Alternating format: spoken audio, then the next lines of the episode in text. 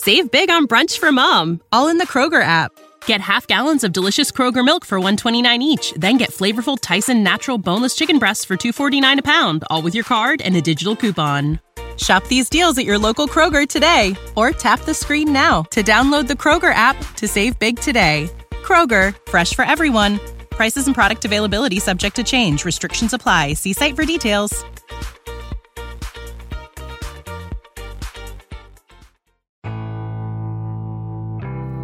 交互设计和新媒体，每种体验都值得认真琢磨。极光片语或长篇大论，和你分享我最赞的思维干货。阅读、旅行与互联网，世界大的能让一只熊在这儿啰嗦。一个人的播客，精彩永不嫌多。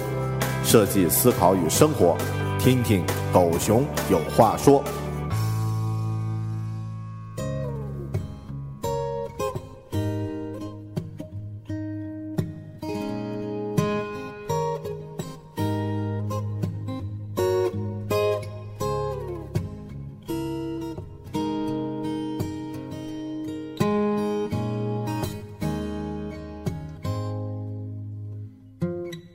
大家好，欢迎收听聚焦设计思考与生活的独立播客《狗熊有话说》（Bell Talk）。我是主播大狗熊。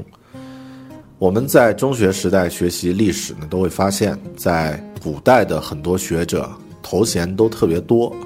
比如希腊时代的亚里士多德，他又是科学家，又是哲学家，又是思想家。啊，比如后期英国的培根、美国的富兰克林，都是这样的多种身份。但是到了现代呢，很多现代的学者可能只能在某个具体的领域里面的其中一个很窄的范围，能够有一定的建树，啊，已经算是发挥到极致了。这并不是因为我们现代人的这个，呃，智力啊比古代人落后很多，更多呢其实是因为现代社会现代的人需要处理的信息量实在是太大了。现代人都面临一个信息过载的问题，每个人都有越来越多的海量的信息需要去处理，有大量的数据需要去处理。呃，举个例子，比如说我们每个人都会有至少三位数的联系人的通讯录，呃，有的电话呢你是可以记在脑子里的，比如说像这个父母的电话、男女朋友的电话，你是记得住的。但是其他可能会跟你产生联系的这些联系人，但又不会经常联系的这些人的信息，也就是他们的联系方式、他们的电话，你会用什么方式去处理呢？你会用什么方式去存储呢？有的人可能存在一个小本子上，有的人存在自己的手机上，有的人呢记在这个网络终端的这个云端的通讯录上。那这种保存信息的方式也。发生了巨大的变化。在原始人的时代，呃，我们记录事情其实很简单，用一根绳子上面打个结，就表示一个具体的事件，其实是一个提醒啊。比如说，村口的这个老张借了我家一块肉，我就在这个一根绳子上给他系一个系一个结，表示他借了一个东西。啊，第二天又借了其他的一个东西，又再系一个结。可能一天要处理的信息就那么几条就足够了，但是到了后期呢，因为信息的这个呃信息量比较大，没有办法再通过这种原始简单的方式去记录，于是咱们发明了文字，人类发明的文字。再后期呢，为了让这个呃信息的传播变得更有效，发明了印刷术。再之后呢，到了近代，到了现代呢，出现了电脑。通过电脑呢，可以更快速、更高效的来处理信息。到了几十年前、二十几年前，啊，一款很重要的软件——微软的这个 Office，我个人并不是太喜欢微软，但是它的这一套软件呢，的确真真切切的改变了很多人的生活。那我们可以让这个 Office 这个系列的软件呢，辅助下。把自己的这个生产力呢充分的发挥出来，之后，在这个互联网时代才刚刚开始嘛，还有没有其他可以真正提高我们生产力的方式呢？或者说我们现在这种每个人呢都有大量的碎片化的信息，也有大量的碎片化的时间，能不能把这两者结合起来，让这个个人的生产力可以提高起来，个人的效率可以提高起来呢？目前来看，我个人感觉最接近这样的一个需求的，呃，满足这个需求的产品呢，应该是一款名作名叫印象笔记 Evernote 的软件。今天狗熊文化说呢，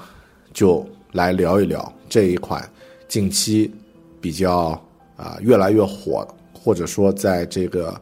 呃在公众视线里面出现频率越来越高的一款软件和它的。啊，应用的一些心得。这一期狗熊有话说会分成两部分，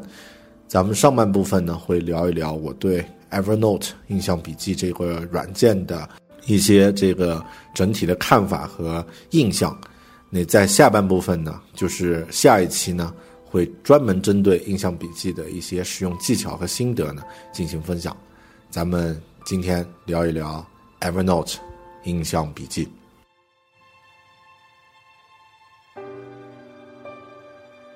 收听今天这期节目的朋友，应该或多或少应该都会已经了解或者已经是印象笔记这个软件的用户了，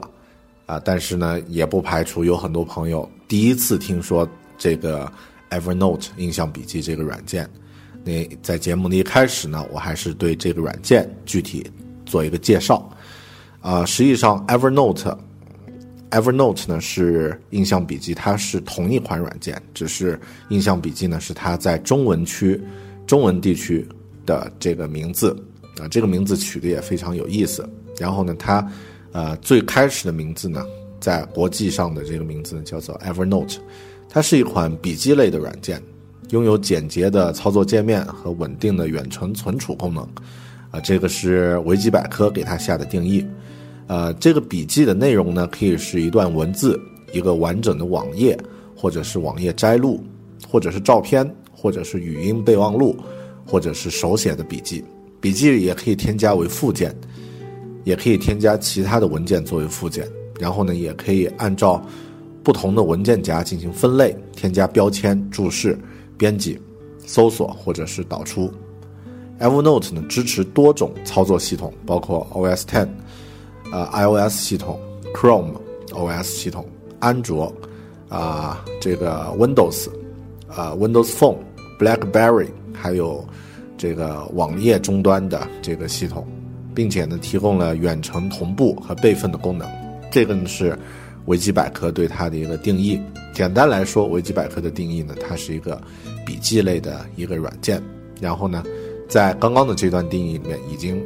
啊，体现了这个软件最大的两个特点：多平台，它有大大量的这个呃充分的平台的支持。不管你是使用什么样的这个办公和娱乐的这个系统平台呢，都可以在上面找到 Evernote 相应的版本的平台，相应平台的版本啊。然后呢，第二个它的主要特点呢就是云同步，这个软件呢提供这个远程同步和备份的功能。你的信息和数据，用户的信息和数据呢，是存储在云端的。好的，这个呢是对它的一个定义，但其实还提到了很重要的一个一个功能啊。之后我们在讲我对 Evernote 的理解的时候，再详细再说。好，这个呢是呃 Evernote 的定义，它是由谁创造，或者说它是一家什么样的公司做出来的什么样的产品呢？嗯。同样是维基百科上面说，这个 Evernote 是由啊叫 Stephen 呃 Steph Stephen Packycoff，我不知道念的对不对啊，创建的一个网络服务，是于二零零八年六月二十四日开始公测，于二零一一年七月呢用户达到了一千一百万，然后呢现在的这个啊 CEO 呢叫做 Phil Lipping 啊 Lipping。在这个呃创建之后，Evernote 创建之后呢，由 Phil Libin 创建的公司 Ribbon 与当时由这个 Stepan Pocketkopf 领导的 Evernote 呢合并为现在的 Evernote，并由这个 Phil Libin 呃 Phil 就是他的 CEO 来出任现在 CEO。在 Evernote 呢，在二零零八年六月二十四日上线，到了这个七月份，就是到了三年后的这个二零一一年七月份的用户达到了一千一百万。二零一零年十月份，Evernote 公司获得了两千万美元的风投，风投呢由这个红杉资本牵头，然后由这个摩根泰勒风险投资公司和 Cocomo、Domico 呃资本参与。在二零一一年七月呢，他又获得了这个，应该是第二轮了。这个投资呢是这个五千万的投资。二零一二年五月三日，再次获得了。七千万美元的融资啊，看起来好像很，呃，很就是很善于这个融资啊，但是其中呢也展现出，啊，实际上这个软件呢一定是有呃比较长远的前景，所以呢才能够受到风险投资人的这个青睐了。在二零一二年五月份呢，这个软件正式的进入到中国，也就是在中国呢开辟了一块新的市场。然后呢，取名叫做印象笔记。这个呢是啊一些比较枯燥的哈，关于这个软件的一个特点。刚刚说的这些特点，其实呃很多如果没有接触过这个软件的朋友会觉得，呃它就是一个提供笔记类的服务啊，那个好像和这个 Word 呀和呃其他的一些记录的软件没什么区别嘛，最多呢只是说它可以存在。这个云端有同步了，那不外乎就是这样的一个软件，是吧？其实啊，不止那么简单。嗯，我对这个 Evernote 是什么这个这个软件的定义呢？可以这么去理解，用一个特别简单的例子来说，如果我们在这个农业时代，啊，人和人之间没什么交流，其实也没什么。产品可以拿在手上，可以互相进行交换。到了后期，出现了大航海，出现了航海时代，人和人之间开始进行贸易了，然后出现了码头。啊，这个时候呢，呃，货品和货品之间呢，出现了大量的交流。码头这个概念最初是没有的，就是因为需要进行一个人和人之间的物品交换，然后出现了这样一个相应的，呃，相应的事物。Evernote 提供的这个服务就是印象笔记。我们为了让节目统一一点，我统一在节目里面就称它为印象笔记了啊。这个啊，大家知道它们俩是一个，Evernote 和印象笔记是一个。印象笔记提供的这个服务呢，实际上在之前并没有，它有点类似像 iPad 刚刚出现的时候呢，划分出了一块新的市场，一个新的类别，呃。Evernote，呃，这个印象笔记啊，就类似像在码头上提供一个仓库分类服务的供应商。如果你是这个航海家，去到一个码头，然后呃要去呃存放很多东西，下一次再去到一个新的码头的时候呢，你这些东西拿不走了，必须在床上带着。但是 Evernote 有点类似一个呃神话神话般的一个码头里面的一个。仓库供应商，所有的东西呢，在所有的码头都可以存在。你不管是去到去到哪里，只要是进到了这个印象笔记的这个仓库里面，你的物品呢都会存在这个这个地方。它跨越了这个不同码头的时空。用这样的例子，我想可能会容易理解一点。所以，它对应到我们现代人的这个信息量巨大的增长，然后每个人呢都会有各种各样的。啊，工作和生活的场景和情景，然后这不同的情景中呢，使用不同的工具，就有点类似刚刚那个例子，一个人去到了，呃，一个码头，又换到了另外一个码头，就相当于他的工作的场景已经变了，但是他希望他的货品还在，不同的码头之间可以，都可以这个同步。那 Evernote 呢，就类似这样的一个服务商。所以它是一个时代的一个呃一个需求，而且还只是一个刚刚开始的一个类别，就是这个需求呢属于一个佛教佛教说成住坏坏空嘛，他才刚刚开始，正在很兴旺的往上走，所以它是一个童年期的一个一个服务类别，童年期的一个产品了，好是这样的一个这样的一个定义。Evernote 的特点，这里也说一下吧。印象笔记的特点呢，其实刚刚提到了两条：多平台这个多平台多到了令人发指的程度。像刚刚说过，甚至是已经，呃，半半条腿已经进到了坟墓里的这个黑莓，都有这个一个 Evernote 的啊印象笔记的版本。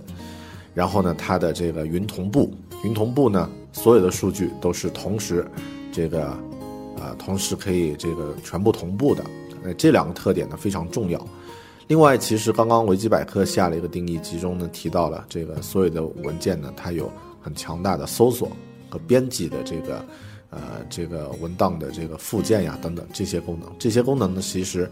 呃，待会儿我们分析一下 Evernote 呃这个印象笔记的特点的时候，也会发现它和其他的这个笔记类的产品很大的区别就在于对这个信息和知识管理的这样的一个，呃，这样的一些核心的功能了，稍后再说。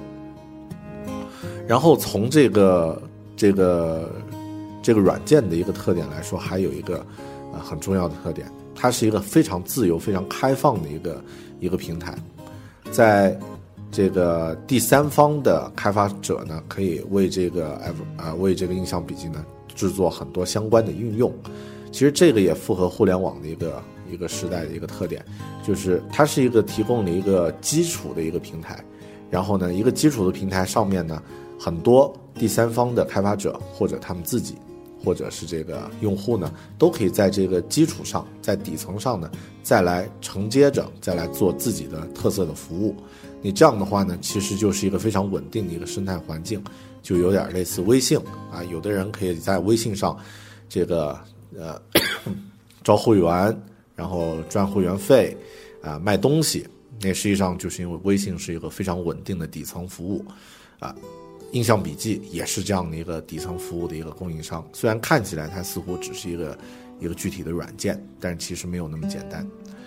另外呢，它这个呃，就是它现在已经盈利了啊，稍后我们再说啊，所以它已经很赚钱了啊，不容易倒，不像很多互联网时代的公司一样，这个你还没有把它用得很熟练，它就已经死掉了，还没开始它就已经结束了。啊，那这个是呃，这个软件服务商啊和它的这个产品的一个特点。我自己的感觉呢，就是呃，印象笔记是一个时代发展的必然产物。就像刚刚说了，海量的数据出现了，你必须能够有一个应对这个海量数据的一个解决的方案。那实际上它并不是一个具体的软件，而是一整套的解决方案。呃，不知道大家有没有看过最新的这个《神探夏洛特》，就是现代福尔摩斯的第三季，其中呢有一集，就是应该是第三集里面的反面角色呢，啊，脑子里存着各种各样的这个，啊，对他来说很重要的信息，啊，伦敦上流社会的某个人的丑闻呀，或者是这个，呃，一些八卦的事件啊，对他来说有价值的信息，之前在。呃，节目呃，在这个剧剧集里面呢，观众和编剧呢，呃，编剧制造了一个假象，让观众以为这个具体的这些数据呢是存在一个像仓库一样的地方保存着的啊。然后在剧集后面的部分，突然发现他所有保存的这些数据都存在自己的脑子里啊，它是一个人肉的数据库啊，这种人实际上。不知道有没有，但如果有的话呢，必然是极少的，因为我们人的大脑很难，普通人的大脑很难去存储那么多的信息。这个时候呢，类似像印象笔记这样的服务商这样的产品呢，就可以替我们解决掉这样的一个很大的一个问题。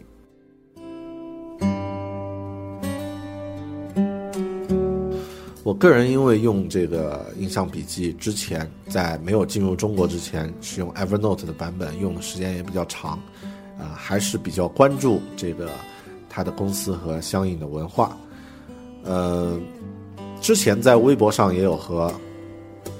印象笔记的账号互动过，感觉呢，实际上我自己的感觉呀，它应该是像微博的。新浪微博上的企业账号里面最有亲和力、最知道怎么去营销自己文化的一个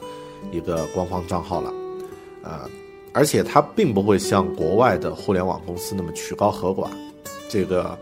印象笔记的这个呃营销团队呢是非常沾地气的，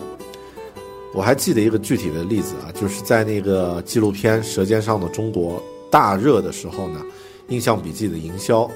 呃，奖品是用这个当时纪录片里面千金难求的诺顿火腿，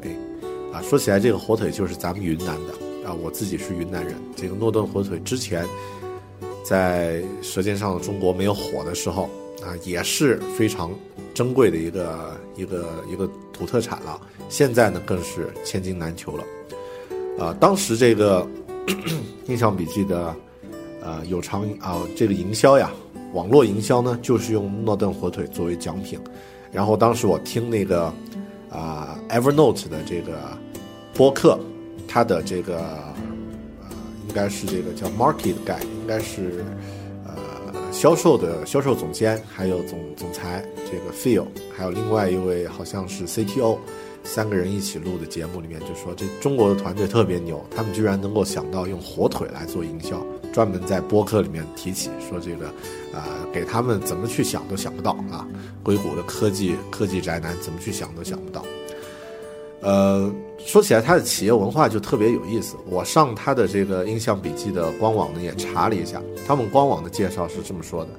说做一家百年的做一家一百年的公司是他们的远景。帮助人们记录点点滴滴是他们的心愿。他们是一帮在路上的人，谦逊、透明、热情，以帮助人类记忆为使命，期待世界因为记忆而美好。这是他们对自己的这个一个愿景和这个自己是什么样的人的一个描述。然后呢，也有一段话是讲了，就是站在开发者自己。他们怎么评价 Evernote 是一个什么样的产品的？他们这么说啊，Evernote 的使命是让每个人都能记录生活中的每一段时刻、每一个灵感、每一次心动、每一种经历，随时随地在所有平台和设备上记录所思所想、所得所见，并能够迅速地搜索到任何记忆。在美国有一个谚语是“大象永远不会忘记”。在中国，印象笔记也能够帮助你永远不会忘记。他们一直在为这个使命而努力。印象笔记的用户可以创建文本和手写笔笔记，拍摄一道美味的菜肴，录下一段奇妙的音乐，记录一次心爱的旅途，剪辑网页上的文章，随时记录，随时搜索，随时保存。印象笔记 Evernote 是一家私人持有的公司。总部位于全球最具创造力的硅谷红木城，主要投资者包括巴拉巴拉巴拉啊一堆。好的，这个呢是他的一个公司的一个愿景和一个文化。所以为什么叫印象笔记呢？里面有个大象的象字，然后呢，大家熟悉它的标志的话呢，也可以看到它的标志就是一头大象啊，应该是一头非洲大象吧，耳朵比较。比较大的那种，啊，大象永远不会忘记，啊，也记仇也记恩，那他希望这个印象笔记这个软件，这一套跨平台的服务呢，可以帮助人们更好的记忆，这个愿景特别的好。其实最让我这个最让很多人眼前一亮的呢，是他的一个口口号，做一家一百年的公司。这个口号我们在很多制造业的行业。企业里面会听得到啊，然后也在一些传统的老牌企业里面会听得到啊。张小泉剪刀呀，这个六必呃六必居的这个酱呀什么的，都是百年企业。但是你很少会在一家互联网公司听到这样的口号，特别在中国很难听到这样的一种比较长远的一个规划。呃，中国的互联网公司我们都很熟悉啊，都是第一年啊这个拿到投资。第二年，这个把用户做到个这个六位数、七位数，第三年上市，啊，好像就没了。这个上市就意味着一个结束。所以当时这个 Instagram 卖给了 Facebook，很多的中国这个互联网开发团队啊，羡慕嫉妒恨，因为这个他们人生目标似乎就是这样的：那个做一个公司，十几个人、十三个人是吧？然后这个十亿美元卖给 Facebook，然后拿着钱。住着豪宅，开着游艇啊，从此过着这个惊涛骇浪的这个高富帅的生活，好像这没了。之后这这个公司怎么样，这个产品怎么样，没人去管了。呃，当然这我我说的不是 Instagram 没人管啊，而是这个呃很多中国互中国的互联网公司的这个创业的人的想法可能就是这么短。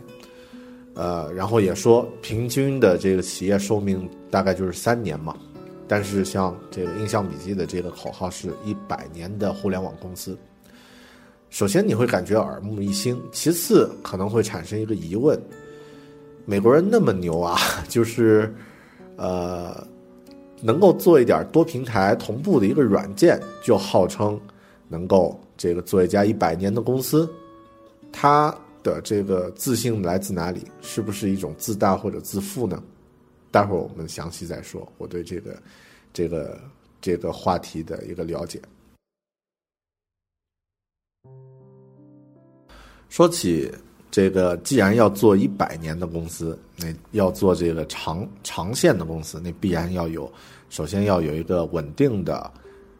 呃盈利，也就是说，它要有一个特别良性的商业模式、盈利模式了。印象笔记的这个盈利模式呢，其实非常的容易看得懂，非常的容易理解。它是一种叫做免费增值的这个盈利模式。具体呢就是这样的，它提供的服务，免费用户可以用，收费的用户实际上和免费用户使用到的功能没有任何区别啊，当然有一点点高级功能上的一些区别啊，像这个手写文字识别什么的啊，有有这个区别，但更大的区别呢，实际上是在一个容量。基础的免费用户每个月使用印象笔记的服务呢，能够有六十兆的云同步的网络同步的容量，超过这个六十兆呢，就呃需要再购买高级版的这个付费的账号了。那付费的账号呢，每个月有六十啊没有每个月呢有这个一个 G 啊，one gigabyte 的这个这个容量可以使用，呃。这个容量呢，当然是指网络端同步的。如果你是在这个离线的本地的这个笔记本的这个内容进行同步的话呢，它没有这个具体的限制，但是实际上也丧丧失了它的这个，呃，云同步的这个这个特点了。呃，收费呢，实际上它是，啊，每个月收五美元的这个，啊，付费的这个账号，或者是四十五美元一年这样的一个收费。呃，听起来好像有点贵，当然我们稍后再说这个怎么，怎么去判断它是贵还是便宜，就看你对自己的数据和信息有多么在意和重视。呃，二零一一年六月份，它的数据显示，当时的这个印象笔记的总用户呢达到了一千万，付费用户呢就有这个，呃。四十二万，四十二万四千七百三十六，这个数量呢占到了总用户的百分之四点二五。到了二零一一年九月份，印象笔记的用户呢有一千四百多万，付费用户呢大概有五十万，占到了百分之三点五七。在二零一一年三月份，印象笔记就已经实现了盈利。啊，其实这个特别难，像这个。啊，同样互联网公司 Facebook 现在都还，好像他们自己说已经盈利了啊，但是这个模式也是靠广告嘛。在二零呃这个一零年九月份到二零一一年九月的这十二个月中，印象笔记的收入高达六千啊一千六百万美元，增速呢达到百分之三百。这个呢是它已经开始盈利了，所以啊它是一个良性的一个状态。然后，它的这个基本的模式呢，是通过免费模式来吸纳啊用户，然后这个用户呢，在使用过程中产生了一定的这个粘性，然后呢，自己的使用数据呢也变得越来越大，啊，然后逐渐的这部分过过用户会过渡到付费的用户，呃，其实就是因为记忆或者说个人的这个数据和信息呢，它必然是一个增量的一个过程。你的这个保存的数量会越来越多，逐月递增。这样的话，迟早这个使用了一段时间之后，成为老用户之后呢，你必然会有很大的可能变成一个付费的用户。其实我自己使用就是这样的一个例子。我从一零年开始使用印象笔记，啊，当时呃，现在使用的其实有两个账号，这个 Evernote 的国际版和印象笔记的中文版。中文版呢，我是用免费的，基本没怎么用。更多的数据呢是存在了这个，呃，国际版的这个数据里面。那实际上，从当时使用到这个一年之后，可能会发现每个月六十兆有点不够了。养成了习惯之后，然后呢，后面控制了一下这个内容的这个保存，哎，稍微又又好一些。然后到了现在，特别到了这个二零一三年下半年的话。必须要每个月的这个付费用户才可以满足这个上传呃这个数据上传的这个这个需求，所以它这个东西是一个有极极其强大的粘性的这样的一个一个东西，而且这个基数越来越扩大之后呢，付费用户的比例也会越来越扩大，呃，所以这个是一个呃，为什么投资人会觉得？呃，这个公司还没有盈利就投那么多钱，一轮、二轮、三轮，投那么多钱，实际上更多就是因为 它是一个相对很稳定的一个一个增量的一个趋势。然后，当一个普通用户适应了这样的一种呃信息保存的知识管理的这样的一个解决方案的时候呢，他很少会再去更换了，会养成了一个基础的一个习惯。甚至这个习惯呢，会越来的，呃，越来越重度依赖，甚至我们可以说陪伴自己一辈子都可能。那这样的话，就是一个非常，呃，巨大的良性的一个市场。就像我们在《习惯的力量》那期节目里面说，为什么美国的 Target 要去千方百计、不惜重金去抢这个孕妇的这个这一群客户呢？这一群购买者、消费者呢？因为孕妇一旦购买了这个一个产品之后，它会形成一个很长时间的生活习惯，都会形成一个固定的呃消费的模式。如果在一开始，孕妇购买了这个公司的产品，可能接下来的五年之内，它都是一个稳定的用户、稳定的消费者的这个客户，那这这个公司的这个利润就能保证了。而像印象笔记提供的是记忆的服务，是这个。信息记录的服务，这个服务可能会陪伴我们一辈子，所以它的这个市场是特别巨大的一个市场。然后赚钱的这个方面，我觉得它的盈利模式也特别的清晰啊，因为它没有通过像 Facebook 通过广告商，它只有两方，就是 软件公司 Evernote 的这个软件团队做好他们的产品，消费者呢用好这个产品。然后呢，为自己的这个，呃，增值的服务呢买单，中间没有任何的这个其他的这个中间环节。这样的话呢，也减少了这个因为像广告呀或者一些不可预料的事件呢，对于它的这个销售收入的一个一个一个影响。它是一个非常直接的一个一个模式，然后又是一个非常，啊，这个一直会持续上升的一个一个市场。所以这样来看，他们喊出要做一个百年公司的口号，也许并不是一种这个盲目的自大和夸张。刚刚是我的一些个人感觉，你听一听这个呃印象笔记团队自己的声音吧。啊，我就不不让这个节目太冗长，选了一下这个他的 CEO Phil。在接受媒体采访的时候，表达的一些观点和看法，有一些看法呢，我觉得也可以看得出这是一个什么样的团队，他的远景或者说他在做软件的时候的一些一些理念，可以通过他的这个声音，然后我们可以感受得到。呃，Phil 说的一句话我特别的有感受，就是他这么说的啊，他说。呃，你知道，在过去五年中，大多数成功的公司都是和社交或者是娱乐有关，但是还没有一个真正的个人生产力的革新出现。回溯上一个生产力工具革命，还是在 Microsoft 的 Office，但那是二十五年前了。所以我们真的觉得，Evernote 是对个人生产力的新定义，它可以让你更聪明、更高效。我认为。我们认为这是一个非常巨大的市场，不论是在全球哪一个国家。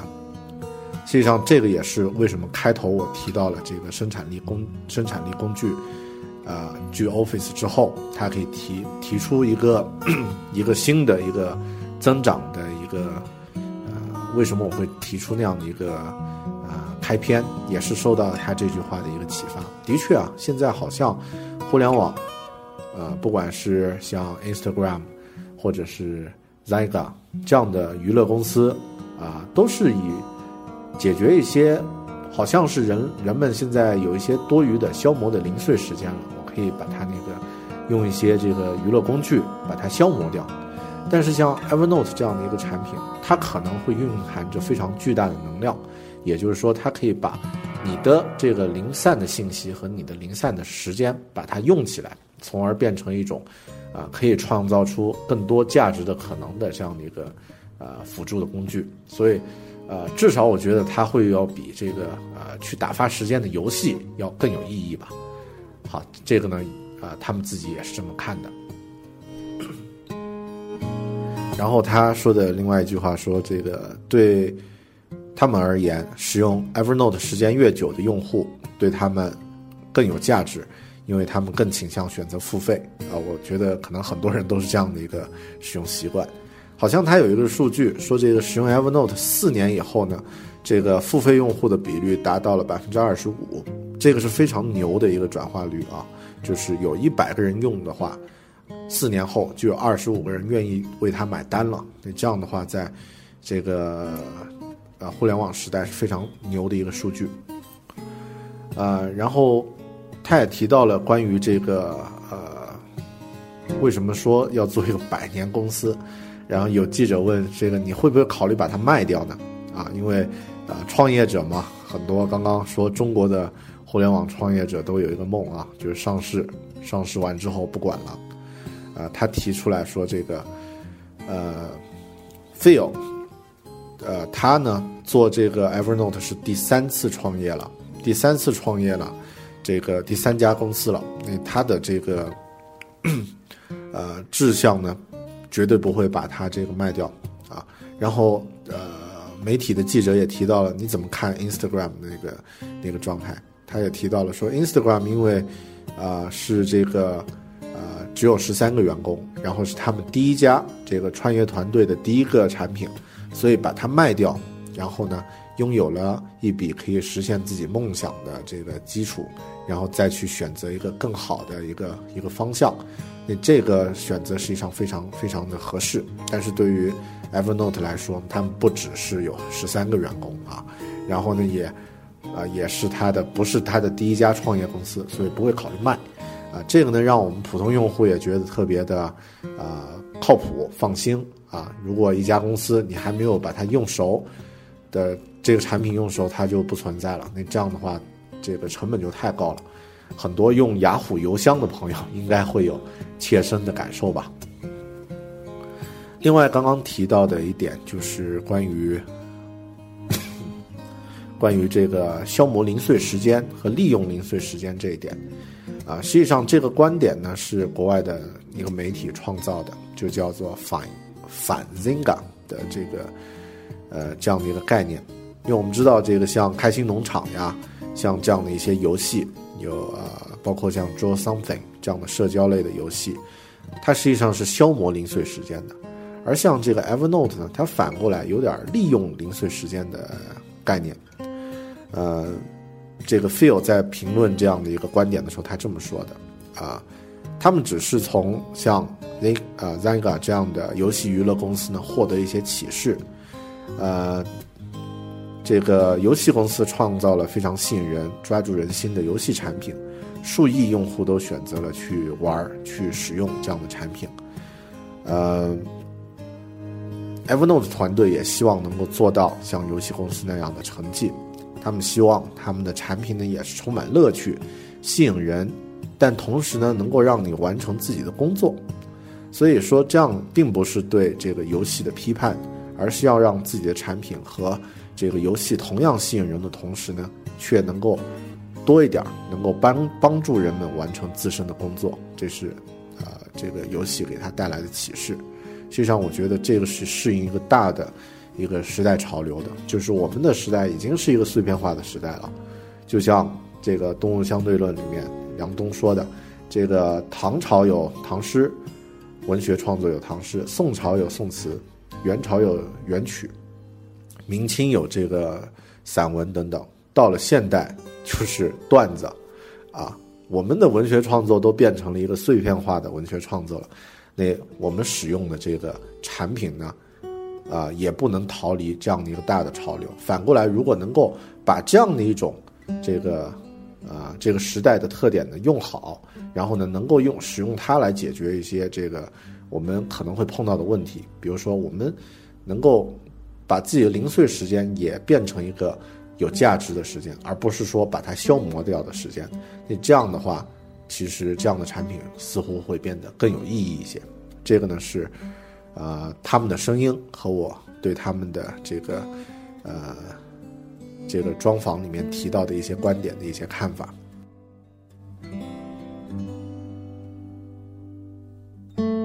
接下来说一说这个。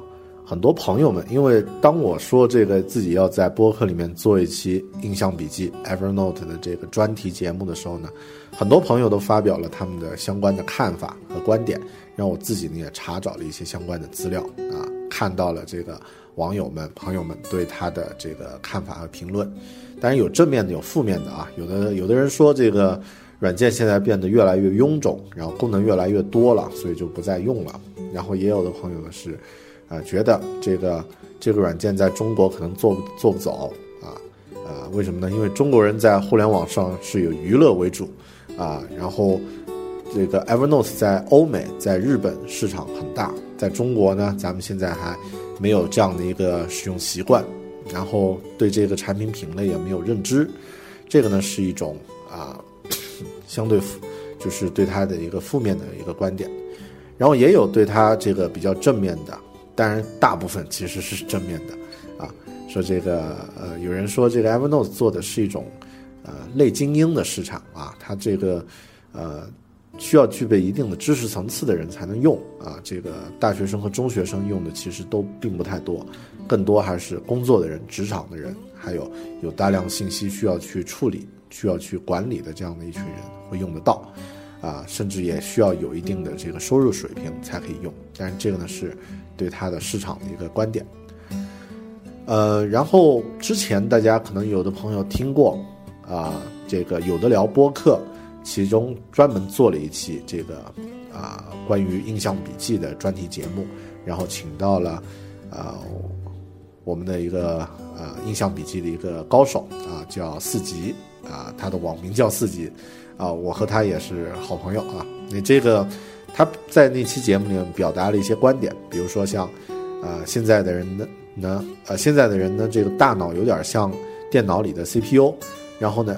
呃，印象笔记这个软件呢，就类似于这个一个硬盘，它提供这个数据存储，大脑呢负责处理啊，分工是这样的。然后呢，数据不会丢失掉啊，数据都在网络上，这是它的优点。另外呢，他也提出了一些个人的观点啊，比如说，啊，首先你得记录，记录是行动的第一步。然后呢，印象笔记 Evernote 呢不能代替纸质的笔记本，但是纸质的笔记本笔记本呢并不是一个最终的一个数据的一个最终形态。然后这个 Evernote 它不应该是网盘，也不应该是一个编辑工具，更不应该是一个垃圾站。这是它的一些这个使用上的一些观点。当然，关于使用上呢，我们在。之后的节目里面再详细再说。然后我个人的一些认可的一些看法呢，这样总结一下吧，就是因为这一期节目并不涉及到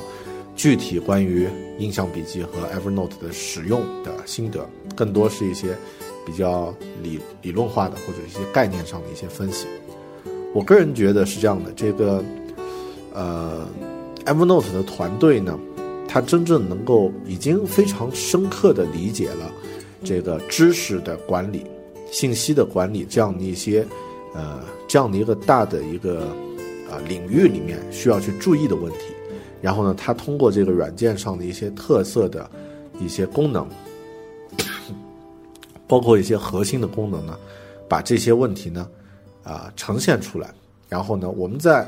平时使用的时候，甚至普通的用户都没有意识到，在知识管理和信息管理上已经需要有一些理论知识了，而是直接就去用了啊，在一个正正向的一个引导下，已经去用正正向的方式去使用了。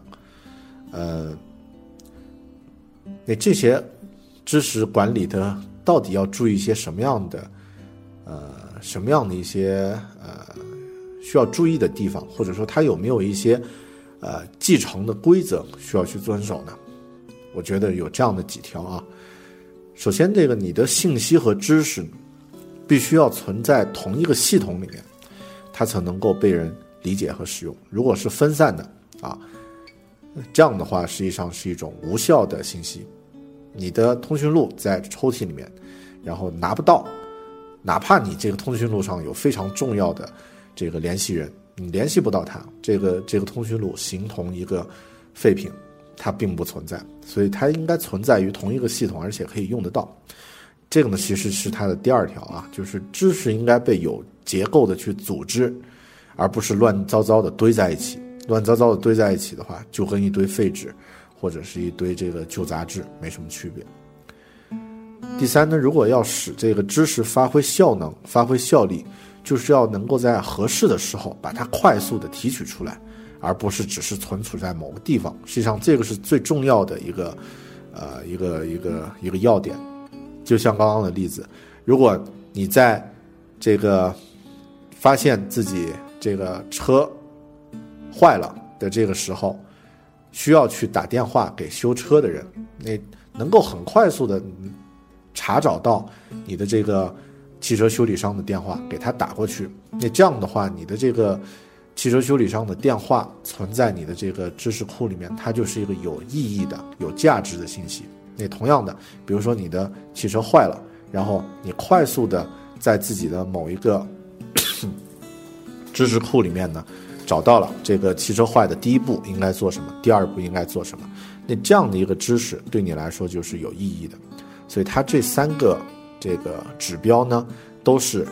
这个 Evernote 团队正在努力去做到的，因为我们知道它的多平台，这个呃云同步，其实大家仔细去想一想，都是去为了满足这三个这个呃原则，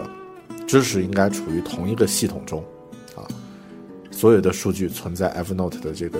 云端同一个系统，它并不是分散的，它并不是存在。不同的软件中，其次呢，这个知识应该被有结构的组织，而不是乱糟糟堆在一起。但这个呢是用户自己去做的，也就是我们在后面的一个部分会重点说的，如何去管理和组织自己的这个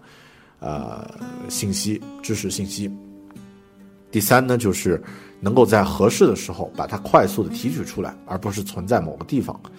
啊，所以为什么它会有跨平台那么多的平台都可以用呢？因为现代人的使用场景和情，啊和环境都不一样。当你突然手边没有电脑，没有你的数据库，没有你的这个硬盘，但是你有一台手机，那这个时候呢，可以通过 Evernote 的这个云同步和多平台的手机手机版本呢，快速的调取出你的这个相应的知识，然后来解决某个问题。你这个呢是，呃，就是知识管理的原则，然后。也是印象笔记团队正在努力去做的。我们作为一个外人啊，我的感觉。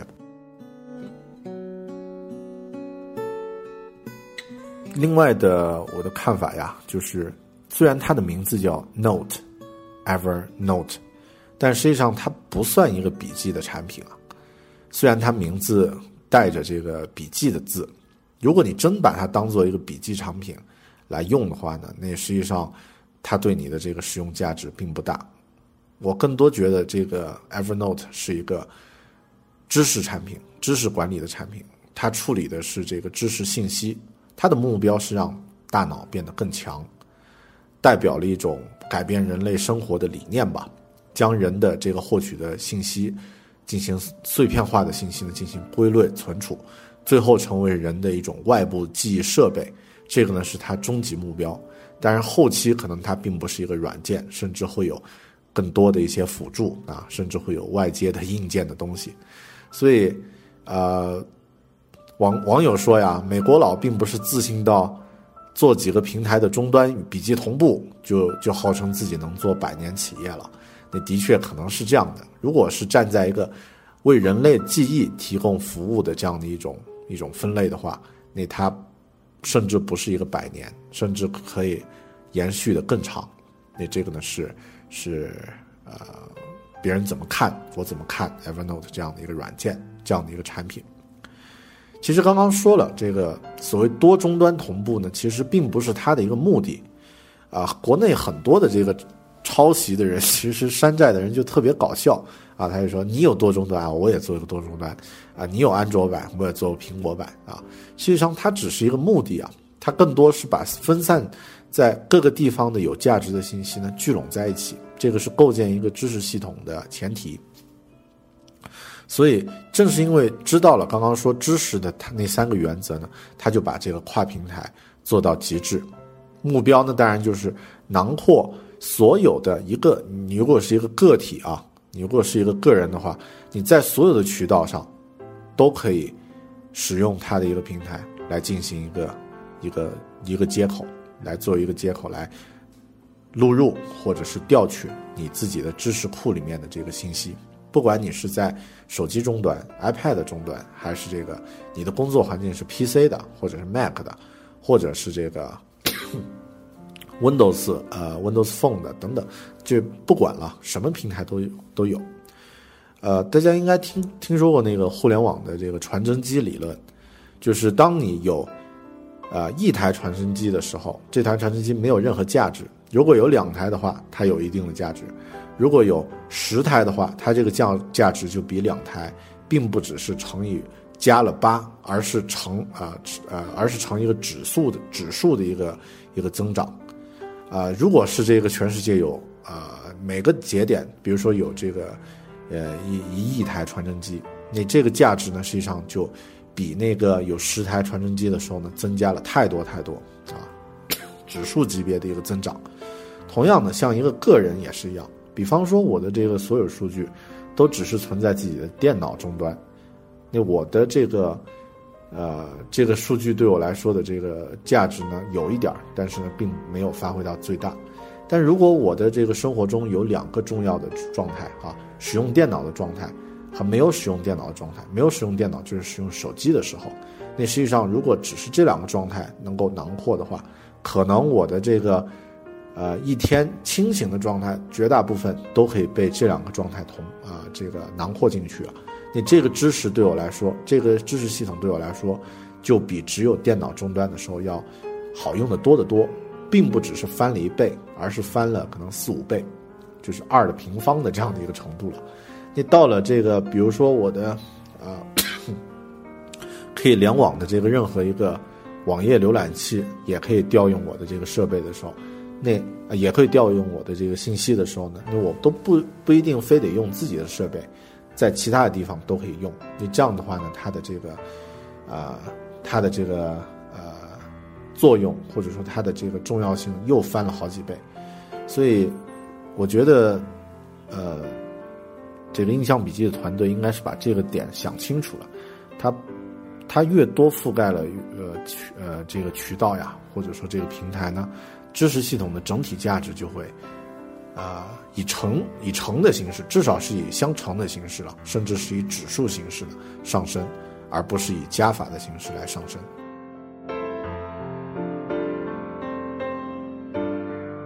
那另外呢，这个印象笔记 Evernote 呢，在搜索上做的特别的好，做的特别的呃牛，然后它也有一些核心的技术，比如说这个。呃，手写识别的这个功能，其他的目前的，呃，平台目前的产品呢都没有达到它的这个它的这个易用性和这个变呃这个呃精确性，手写的这个文字也可以识别。为什么它会把这个功能做的那么好呢？或者说做的那么呃花那么多精力去做这个功能呢？其实也是因为刚刚说知识的一个呃一个一个呃可用性。如果一个知识系统没有能够被啊一个知识系统里面的数据和信息啊，没有能够被准确的和完整的检索，那实际上它就是一叠废纸，呃，我前段时间收家收出了这个几十公斤这个旧杂志，然后打算卖掉。很多人就说这个这个太可惜了啊，这些杂志是是记忆啊什么的。但我那些杂志有个特点，它现在大部分的杂志，绝大部分杂志已经有网络数据了，我可以去检索和查询。第二呢，其中有这个可能一半的杂志的内容呢，我以后再也不会看了。这些数据和信息对我来说已经没有太多的意义。那所以这样的话，它那一摞杂志就只是一个废纸，它对我来说只是占用了家里宝贵的空间。然后呢，这个呃几十块钱卖掉，对我来说只是腾出了一个空间，但是它的数据和信息的价值还能够留下来。如果一个你的知识系统没有能够完整的去、准确的去检索和调用的话呢，它就是一一摞废纸。所以能够检索这个图片中的文字这种核心技术，马上就把呃这个 Evernote 这个印象笔记的价值翻了好几倍，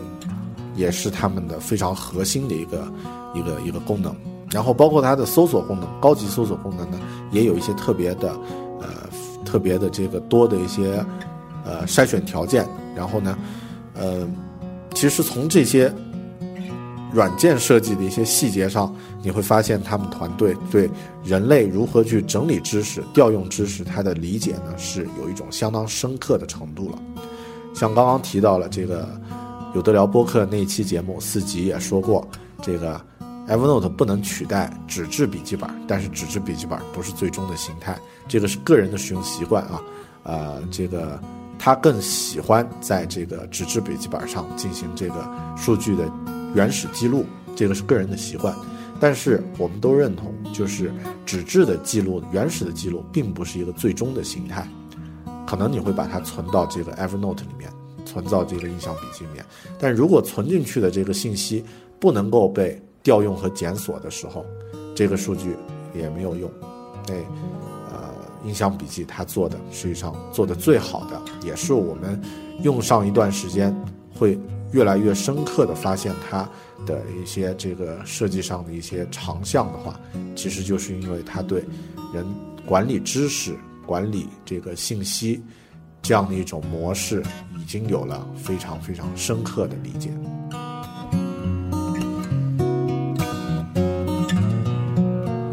好了，今天这一期啊，因为泛泛的聊印象笔记和呃和他的一些我的看法和他们真实的一些故事，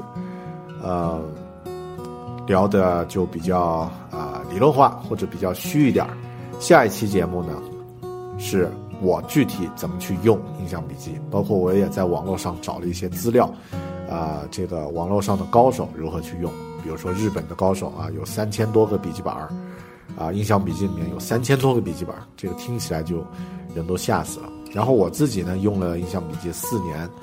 呃，目前这个三千多篇这个笔记，具体怎么去用的这个过程呢，在下期节目里面会和大家再进行分享。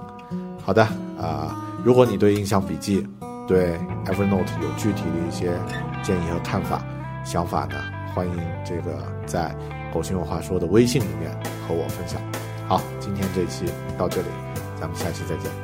拜拜。